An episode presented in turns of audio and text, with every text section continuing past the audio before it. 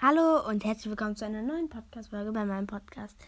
In dieser Folge kommt eine Zelda-Tricks-Folge. Let's go!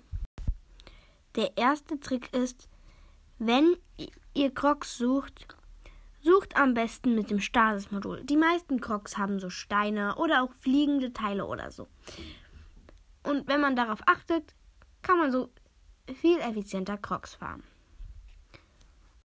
Nummer 2.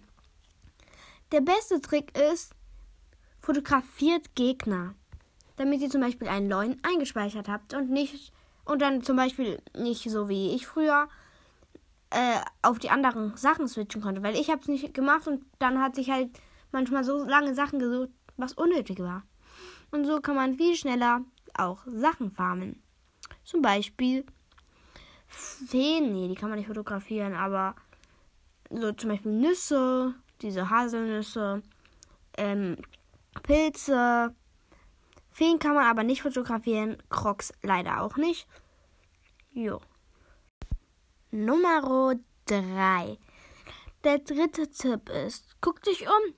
Geht mal hinter ein Haus, wenn ihr da ein Haus seht. Geht mal euch überall noch umgucken. Das ist so hilfreich, wenn man sich einmal noch mal da richtig umguckt, sieht man, oh, da war ein Krog, oh, war eine bröcklige Wand, oh, war, keine Ahnung, Leune, oh, war ein starker Gegner, den ich fotografieren könnte. Guckt euch um. Guckt euch um und entdeckt die Welt. Der nächste und auch letzte Trick ist sehr schwer. Darum geht es, wieso steht da nur 90 bei Hylia-Schild. Es liegt daran, wie hoch die Waffe sein muss, dass sie abprallt. Zum Beispiel, wenn jetzt ein Bockblind, Bockblind mit einem Bockstock dagegen hat, prallt er ab. Wenn man aber so einen Ko äh, Topfdeckel hat, prallt er nicht ab.